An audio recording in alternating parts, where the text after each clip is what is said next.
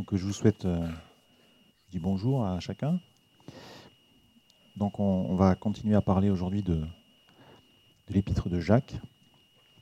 Alors dans le, cadre du, conflit russe-Ukraine, on entend beaucoup parler de discussions diplomatiques depuis deux ou trois semaines. Les diplomates, les, ambassadeurs, ont pour fonction de représenter les intérêts de leur pays en vivant dans un pays étranger où ils ont été envoyés. Et je me posais la question, est-ce que ce métier est plus utile en temps de paix ou en temps de conflit? Est-ce que ce métier d'ambassadeur, diplomate, est plus difficile en temps de paix ou en temps de crise?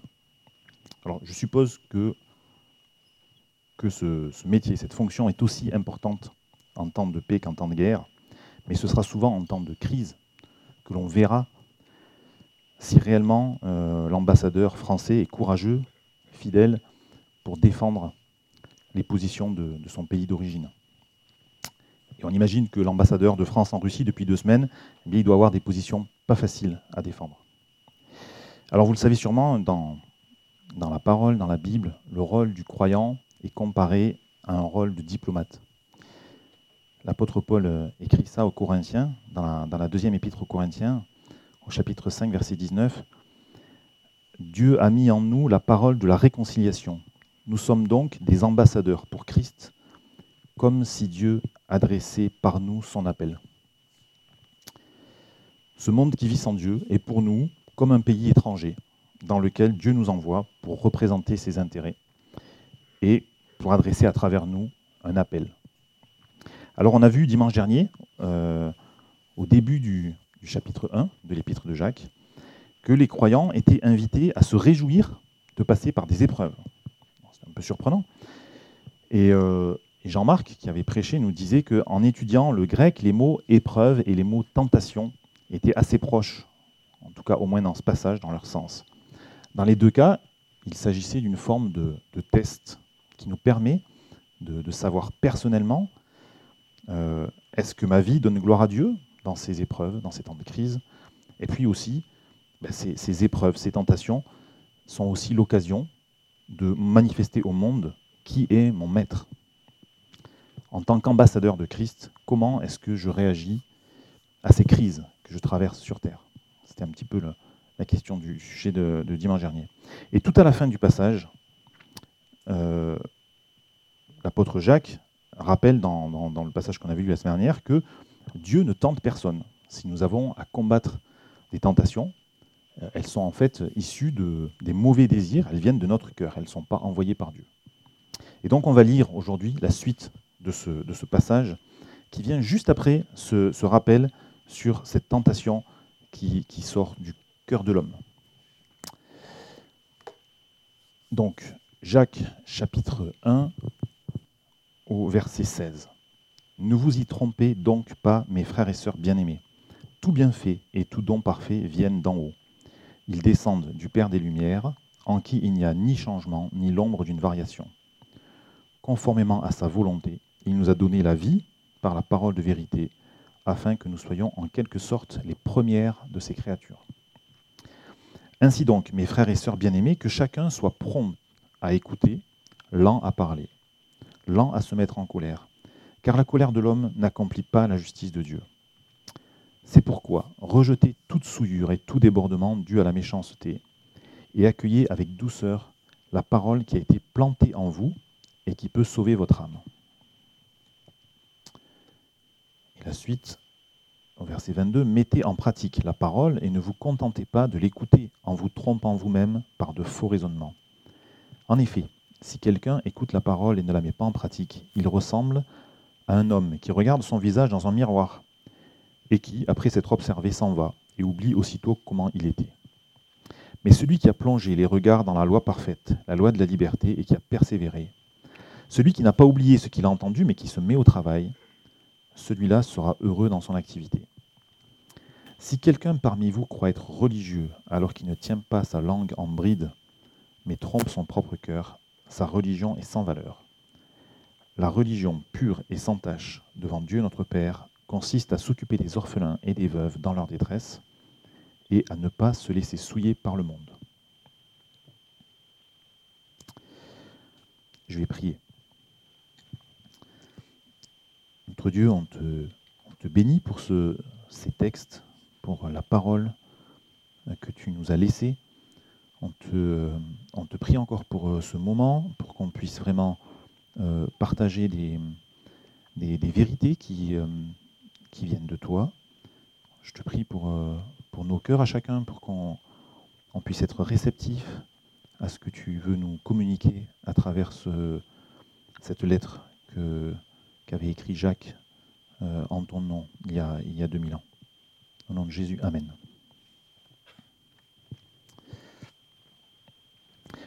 On l'avait dit la semaine dernière, et je le rappelle, euh, cette, cette, épître, cette lettre de Jacques, elle est probablement, a priori, écrite par un des frères de Jésus, donc Jacques, fils de Marie et Joseph, donc un demi-frère de Jésus, et c'est a priori ce même Jacques qu'on voit dans les actes comme un, responsable, un ancien responsable assez important de l'église de Jérusalem.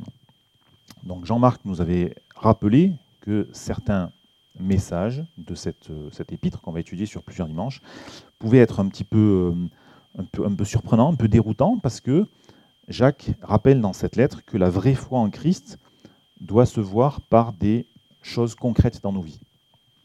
Donc il semble que euh, Jacques, à cette époque-là, devait déjà combattre l'idée selon laquelle, ben, pour être sauvé, il suffit de croire au message de l'Évangile. Donc les croyants d'origine juive découvraient une vraie liberté en n'étant plus sous la loi, mais du coup, il y avait le risque que certains en concluent que ben, puisqu'on vit dans la liberté, puisqu'il n'y a plus la loi, puisqu'on est sauvé uniquement sur la base de croire à l'œuvre de Jésus, eh bien finalement on peut vivre n'importe comment à côté, ça n'a plus d'importance, ce ne sont pas nos œuvres qui nous assurent une place au ciel. Donc tout au long de cette lettre, Jacques ne remet pas en cause le fait que nous soyons sauvés euh, par la foi en l'œuvre de Jésus-Christ, mais il précise qu'une foi véritable doit nécessairement se traduire chez les croyants par une, volonté de suivre Jésus dans leur vie pratique. Alors, voilà, on va du coup voir un premier petit paragraphe qui était un petit peu une transition entre le, passage de la dernière fois et puis celui d'aujourd'hui, où Dieu nous est décrit comme bon et fidèle. Ensuite, on va voir que euh, ce passage nous indique comment recevoir la parole.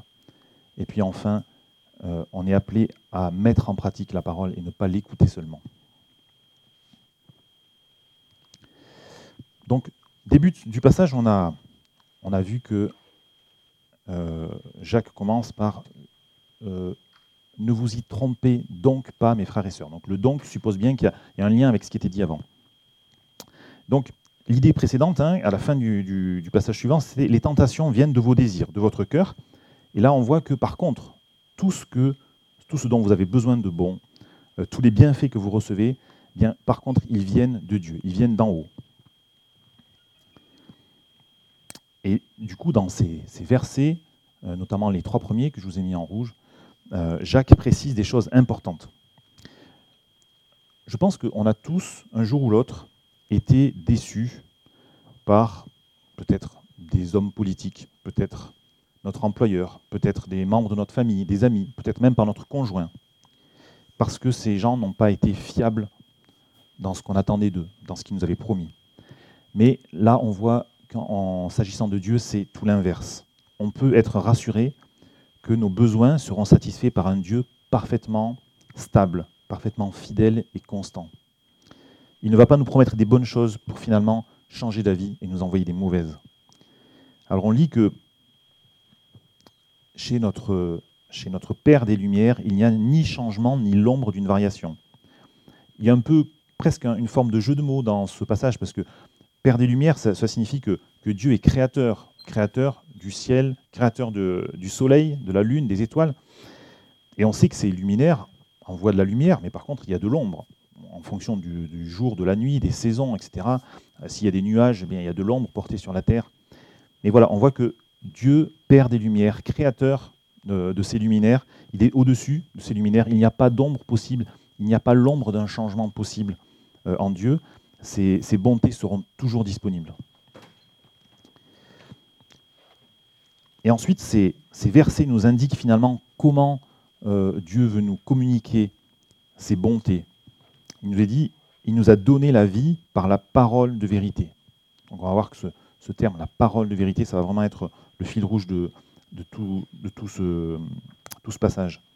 Et là aussi, il y a des, informations importantes dans ce, bout de texte. Euh, il est parlé de parole. Donc si Dieu euh, nous donne euh, la vie par la parole, ça signifie que Dieu n'est pas, une espèce de force obscure, mystique, une espèce de, puissance lointaine des hommes. Non, s'il y a une parole, c'est que il y a une personne, une personne et qui veut communiquer avec nous. Un autre point important, il est parlé ici de la vie par la parole de, vérité. Ce n'est pas une parole de vérité, une, vérité qui serait bonne parmi d'autres. Non, le message de la Bible, le message du salut euh, par Jésus-Christ, c'est vraiment la seule parole de vérité qui peut euh, redonner la vie aux êtres humains, les êtres humains qui, qui vivent physiquement sur cette terre, mais qui, spirituellement, sont comme morts dans leur péché. Ils ont besoin de recevoir une nouvelle vie. Et Dieu veut nous donner la vie par la parole de vérité. Et donc cette, cette parole, c'est le message de Dieu lui-même, qui, est en quelque sorte planté, on le voit euh, à la fin du verset 21, la, parole qui a été plantée en vous. Donc c'est ce message, c'est la parole de Dieu, mais on sait aussi que cette parole, finalement, en image, c'est Christ lui-même aussi qui est planté en nous. Nous savons que Christ est décrit dans la, parole, dans la, dans la Bible comme étant la parole. On lit ça par exemple au, au début de, de l'évangile de Jean, au verset 1. Au commencement était celui qui est la parole de Dieu. Il était avec Dieu, il était lui-même Dieu. Donc en quelque sorte, Christ est en, quelque sorte planté en nous comme la parole de Dieu. Et cette, parole de vérité euh, qui, est en nous, euh, c'est plus comme une loi extérieure. On, voit que la, loi de Moïse était extérieure aux hommes et euh, elle était en, contradiction avec les désirs des hommes. Et du coup, cette loi condamnait finalement les agissements des hommes. Là, on a l'inverse, cette parole qui est envoyée en nous, cette parole, elle est, intérieure. Dieu l'envoie et la plante dans nos cœurs. Elle est vivante et elle veut, elle veut guider, elle veut former, éclairer la nouvelle nature qu'on reçoit lorsqu'on donne notre vie à Christ. Alors, on a vu qu'au début du chapitre, Jacques a encouragé ses, frères, euh, donc des, Israélites d'origine, des Hébreux d'origine, en les stimulant à demeurer fermes, patients dans l'épreuve. Il leur a montré que ce qui provient de l'homme produit la mort. On a vu les tentations qui viennent du corps de l'homme. On voit aujourd'hui que ce qui vient de Dieu, par contre, apporte la vie. Dieu produit une nouvelle nature dans le cœur des croyants par la parole de vérité. Et du coup, on voit à la fin du, verset 18 que bien, ces, ces, premiers croyants, euh, ces premiers croyants, euh, ces premiers chrétiens de, du premier siècle après Jésus-Christ étaient en quelque sorte les prémices, les premiers fruits de cette création qui durera éternellement. C'est pour ça qu'ils sont appelés, vous soyez, il est dit que, afin que vous soyez en quelque sorte les, premiers, les premières de ces créatures.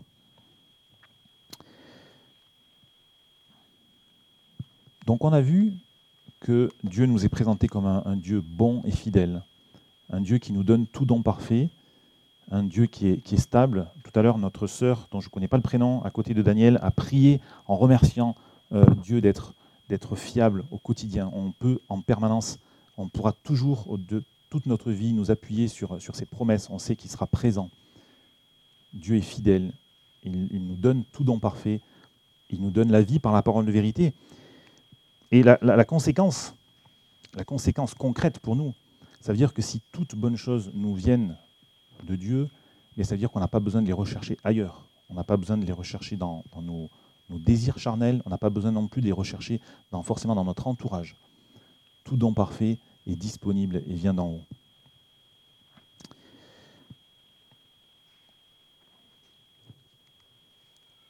Donc maintenant, dans toute la suite du passage, Jacques va nous montrer comment recevoir cette parole de vérité qui est, plantée dans nos cœurs, ce message que, Dieu nous envoie.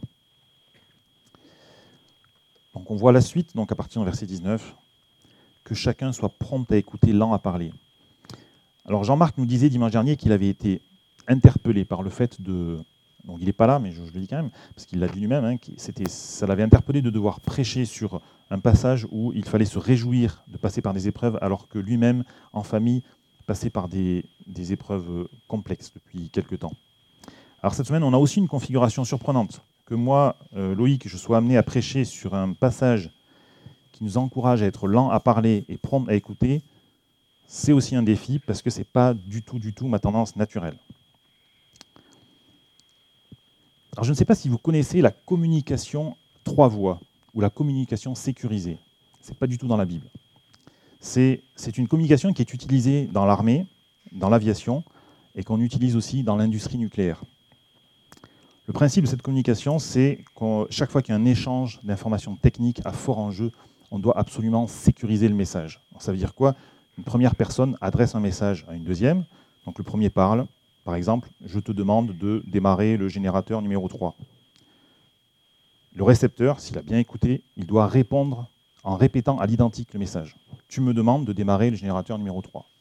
Si jamais il a bien répété, l'émetteur euh, confirme euh, en, répondant c'est correct.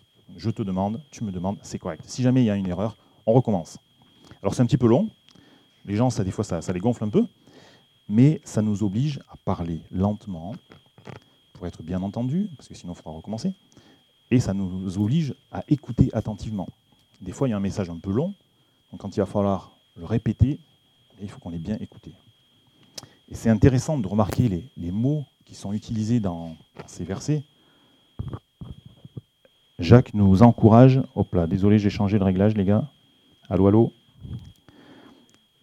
Jacques nous encourage à être prompt à écouter et lent à parler, lent à se mettre en colère. Alors que on sait que naturellement, ça va très vite de parler, surtout pour dire une bêtise, surtout pour faire une remarque qui va peut-être faire du mal à notre prochain. Et on sait que ça va très vite de se mettre en colère aussi. Donc finalement, ce que, nous demande Jacques là, c'est euh, en gros l'opposé de ce qu'on aurait tendance à faire naturellement. Et ce commandement de, privilégier euh, l'écoute plutôt que de parler trop rapidement, il était déjà présent à plusieurs endroits dans l'Ancien Testament. Par exemple, euh, dans les Proverbes, Salomon avait dit Celui qui parle beaucoup ne manque pas de péché, mais celui qui met un frein à ses lèvres est un homme avisé. C'est vrai pour moi en premier. Hein. Et on peut voir qu'il y a une vraie logique avec ce qui avait été dit dans le, début du passage, puisque on a vu que tout ce qui est bon vient de Dieu. Donc c'est assez logique qu'on s'applique à écouter. Et à l'inverse, tout ce qui sort de l'homme, tout ce qui est mauvais vient du, cœur de l'homme. Donc, ben, autant être lent à parler, parce que chaque fois qu'on parle, on fait sortir quelque chose de notre cœur finalement. vous avez sûrement tous déjà entendu cette expression. Si on a deux oreilles et une seule bouche, c'est certainement que Dieu avait prévu qu'on passe deux fois plus de temps à écouter qu'à parler. Et on peut euh, remarquer que Jacques, en tant qu'ancien de, cette église de Jérusalem, euh, il avait appliqué lui-même avant ou après, je ne sais pas dans quel ordre il a, les choses se sont passées, mais c'est ce qu'il euh, enseigne euh, dans, cette, dans cette lettre, il se l'était appliqué à lui-même. On, sait qu'il y a eu une, dans Acte 15 au verset 12, on sait qu'il y a eu un épisode, compliqué parce que euh, y avait eu une discussion, un débat entre les apôtres, les anciens de Jérusalem, et puis des, certains croyants issus du parti des pharisiens qui souhaitaient imposer la circoncision aux non-juifs qui se convertissaient. Ils considéraient que ce n'était pas possible d'être sauvés, même s'ils avaient bien compris le salut par Jésus-Christ, mais ils pensaient que ce n'était pas possible d'être sauvés s'ils n'étaient pas circoncis. Et on lit dans Acte 15, verset 12, Toute l'assemblée garda le silence, et l'on écouta Barnabas et Paul raconter tous les signes miraculeux et les prodiges que Dieu avait accomplis par leur intermédiaire au milieu des non-juifs. Lorsqu'ils eurent fini de parler, Jacques prit la parole et dit Mes frères, écoutez-moi, etc. Et on sait que par la suite, Jacques va, énoncer une position de l'Église qui était euh, tout à fait posée et il va, euh, il va corriger cette position erronée des, ex-pharisiens qui voulaient imposer la loi de Moïse plus ou moins aux, non-juifs. Donc on voit tout l'intérêt qu'il y a à être lent à parler devant Dieu. Alors ensuite, dans notre passage du jour, Jacques complète en précisant aussi que pour recevoir la parole, recevoir le message biblique, euh, on ne peut pas la recevoir avec colère, ni en la mélangeant avec les souillures ou la méchanceté, c'est-à-dire en gros avec le péché. Et là aussi, au sujet de, de, la colère et du fait d'être lent à la colère, on avait déjà des enseignements dans l'Ancien Testament qui allaient dans ce sens. Toujours dans les Proverbes, toujours Salomon, au, au chapitre 16, verset 32, Salomon disait Celui qui est lent à la colère vaut mieux qu'un héros. Celui qui est maître de lui-même vaut mieux que celui qui prend des villes. Là aussi, je, me sens le premier repris par, ce, proverbe. Et finalement, on est appelé à imiter Dieu, qui se décrit lui-même aussi dans, l'Ancien Testament, dans, Exode 34, verset 6. Dieu se décrit comme un Dieu de grâce, un Dieu de compassion, lent à la colère et riche, riche en bonté.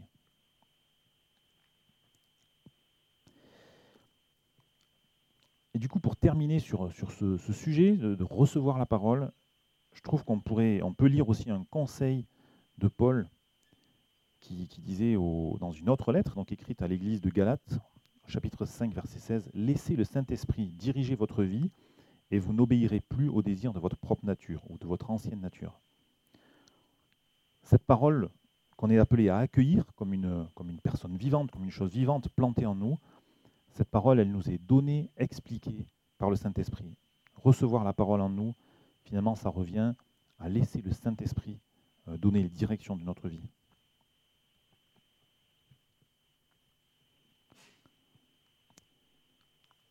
On va parler maintenant de mettre la parole en pratique.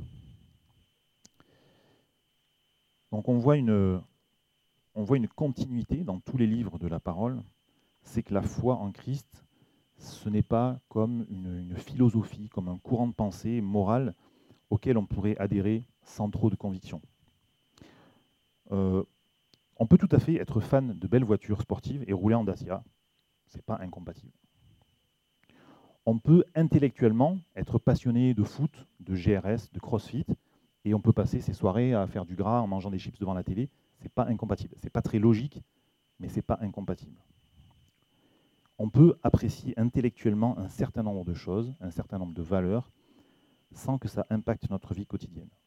Par contre, tout le message biblique nous dit exactement l'inverse pour notre foi chrétienne.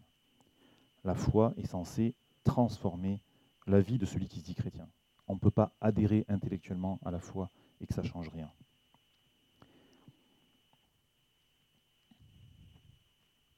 Mettez en pratique la parole et ne vous contentez pas de l'écouter.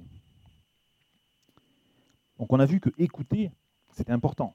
C'était déjà une bonne étape. Pour recevoir la parole, il faut déjà l'écouter. On, était appelé à, écouter euh, le message qui vient de Dieu parce que tout ce qui vient d'en haut est bon. Mais ce n'est pas suffisant. Euh, et on trouve dans la Bible deux, images, deux comparaisons intéressantes euh, qui sont faites pour expliquer pourquoi c'est absurde d'écouter le message biblique mais de rien en faire ensuite la première image, elle ne se trouve pas du tout dans, notre passage. Elle est, bien connue. Elle se trouve à la fin, tout à la fin du sermon sur la montagne, quand Jésus enseigne les foules. Il donne tout un tas d'indications pratiques, des enseignements vraiment importants. Et tout à la fin, vraiment le dernier petit paragraphe, Jésus lui-même dit Toute personne qui entend ces paroles que je dis, donc ils viennent parler pendant longtemps, certainement des heures, peut-être plusieurs jours, toute personne qui entend ces paroles que j'ai dit et les met en pratique, je la comparerai à un homme prudent qui a construit sa maison sur le rocher. La pluie est tombée, les torrents sont venus, les vents ont soufflé, se sont déchaînés contre cette maison, elle ne s'est pas écroulée, parce qu'elle était fondée sur le rocher. Mais toute personne qui entend ces paroles que je dis et ne les met pas en pratique ressemblera à un fou qui a construit sa maison sur le sable. La pluie est tombée, les torrents sont venus, les vents ont soufflé, se sont abattus sur cette maison, elle s'est écroulée et sa ruine a été grande. Moi, j'aime beaucoup euh, la maçonnerie. Je trouve ça passionnant de faire du béton. Et on sait tous que ça ne sert à rien de faire une bonne maison si jamais il n'y a pas des bonnes fondations. Quelqu'un qui construit une maison qui finalement s'écroule, bah, il est à peu près au même point que celui qui n'a rien construit du tout. Celui qui écoute la parole et qui ne la met pas en pratique, il est à peu près au même point que celui qui ne l'a pas du tout écouté. Alors la, deuxième image que, nous donne la Bible, mais elle est justement dans notre passage. Là, le message nous dit en quelque sorte que la, parole de Dieu a en quelque sorte la fonction d'un miroir. Un miroir dans lequel notre visage, notre personnalité se réfléchit, se reflète. La Bible, comme un miroir, nous montre tels que nous sommes. Elle dévoile les, replis, peut-être les, péchés les plus cachés de notre être. Mais si on ne met pas en pratique ce message, eh bien, on va oublier cette image qui nous a été montrée. On va passer à côté de ce que l'Esprit, l'Esprit Saint voulait corriger dans nos vies. C'est comme une maison construite sur le sable. Et ça, c'est quelque chose qui peut arriver, notamment, il en est parlé là dans le premier verset, verset 22, si nous voulons nous fier à des raisonnements humains. On peut parfois tordre le message biblique ou en accepter seulement une partie parce que ça nous évite de, de prendre en compte ce que le miroir nous montre de moche peut-être dans nos vies. D'ailleurs, Dieu n'utilise pas que le texte biblique pour nous parler. Il peut aussi utiliser euh, peut-être les anciens de notre Église qui, en se basant sur la parole, vont aussi avoir peut-être ce rôle de miroir. Il peut utiliser notre conjoint. Je ne sais pas si vous, en général, ça marche bien. Le conjoint, il fait bien le miroir pour vous dire qu'il y a, il y a des choses dans ta vie qui ne sont pas, pas très très logiques. en tout cas, moi, ça, ça marche bien. J'ai un bon miroir. C'est bien d'écouter la parole, mais ce n'est pas suffisant. Il faut la mettre en pratique. Donc on avance dans le texte et on va voir que si on a accueilli la parole de, Dieu en nous, si on décide de la mettre en pratique, il va y avoir des, conséquences. Et donc à la fin de, on arrive à la fin de ce chapitre 1, Jacques nous donne des exemples très concrets euh, qui montrent quelles vont être ces conséquences si on met en pratique.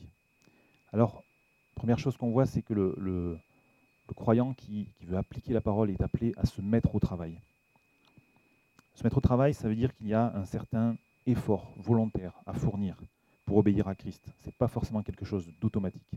Ce n'est pas forcément quelque chose de facile non plus. Un travail, en général, c'est plus difficile qu'un loisir. Je pense que ça, ça devrait surprendre personne.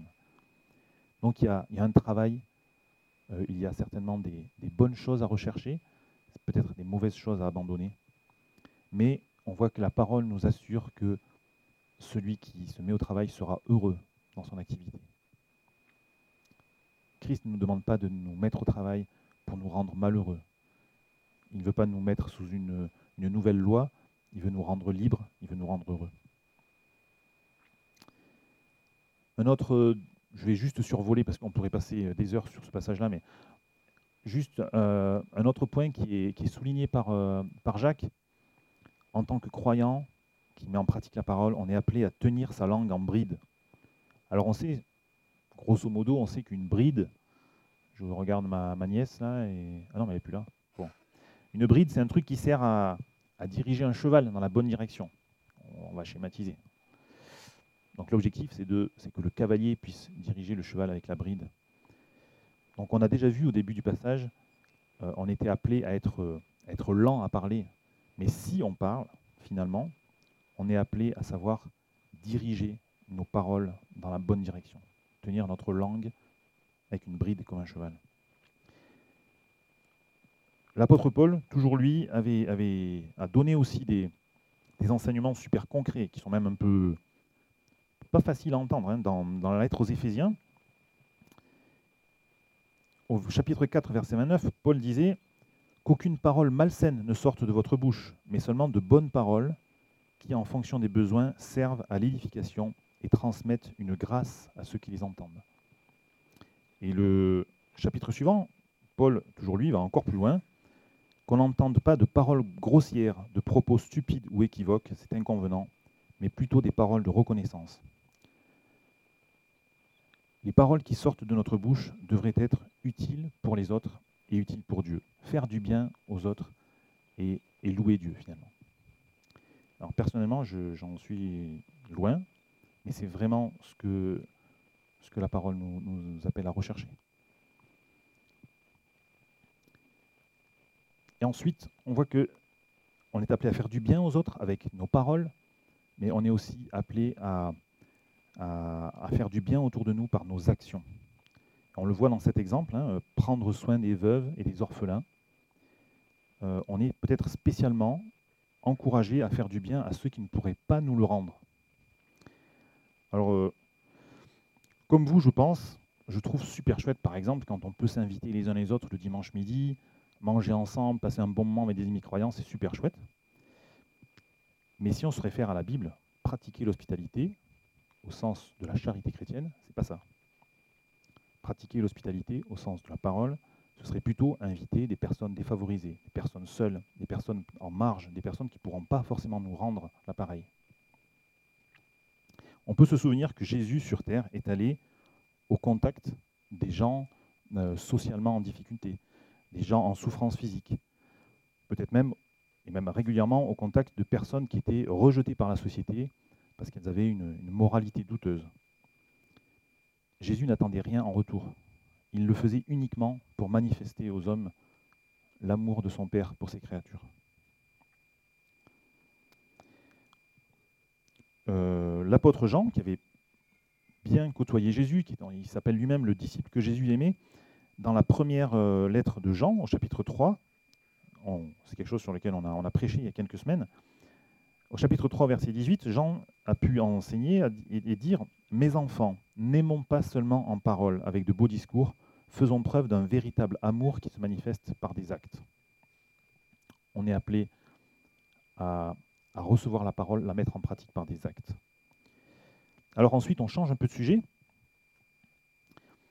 Je ne sais pas trop si en ce moment, l'ambassadeur de France en Russie, je ne sais pas s'il peut trinquer des, des verres de vodka avec son homologue russe.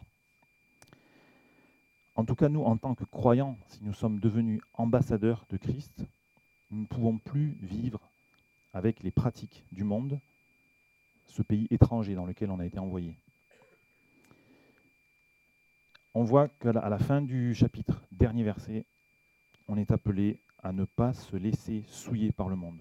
La Bible nous dit que le chrétien est certes dans le monde, mais il ne doit pas oublier qu'il n'est pas du monde.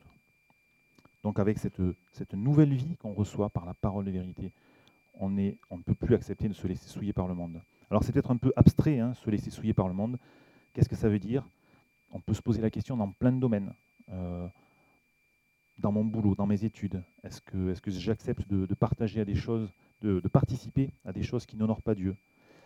Dans la gestion de, de mon temps, de mon argent, mes loisirs, mes jeux, dans ma façon d'utiliser Internet Est-ce que ce qui m'amuse, ce que je fais, ce que je vois Est-ce que c'est à la gloire de Dieu ou est-ce qu'au contraire, ben, est-ce qu'au contraire, Satan peut se réjouir de voir que finalement les croyants euh, se comportent exactement comme les non-croyants? C'est une question. Alors j'ai j'ai entendu, vous avez sûrement tous entendu même euh, cette expression, peut-être dans vos amis, notre famille, des personnes qui pourraient dire, bah nous, euh, côté religion, on est assez croyants, mais euh, pas trop pratiquants. je pense qu'on l'a tous entendu. Finalement, l'épître de Jacques, elle remet un peu les choses dans l'ordre. Si tu n'es pas chrétien pratiquant, bah, tu n'es probablement pas chrétien du tout. Et du coup, l'épître de Jacques, elle nous dit, bah, attention, tu risques de passer à côté des bienfaits que Dieu euh, tient disponibles et qu'il veut nous donner. Du coup, si on récapitule, on a vu Dieu bon, fidèle, qui nous envoie ses bienfaits, toujours disponibles, fiables.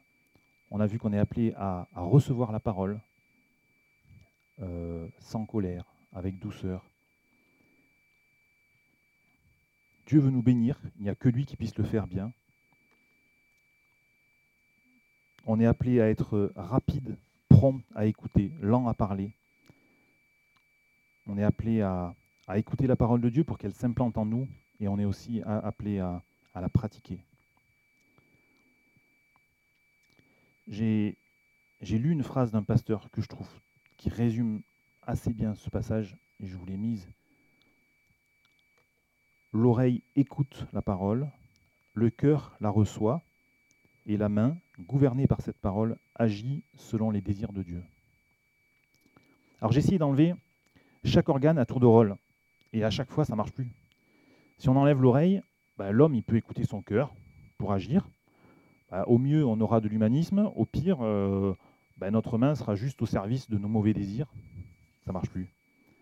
Si on enlève le cœur, l'homme peut écouter plus ou moins. Il peut agir sans tenir compte de ce qu'il a, qu'il a, écouté. Alors au mieux, c'est de la politique.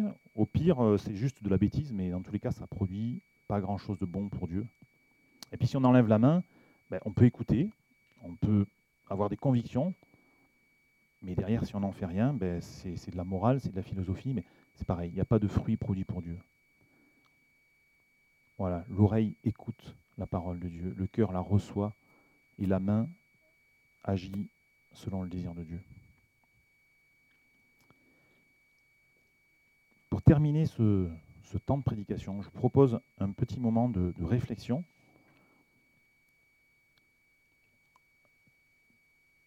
Et donc on va, euh, on va réveiller les deux là-bas au fond. Là. Allô, allô, un, deux. Donc pour ce petit temps de réflexion,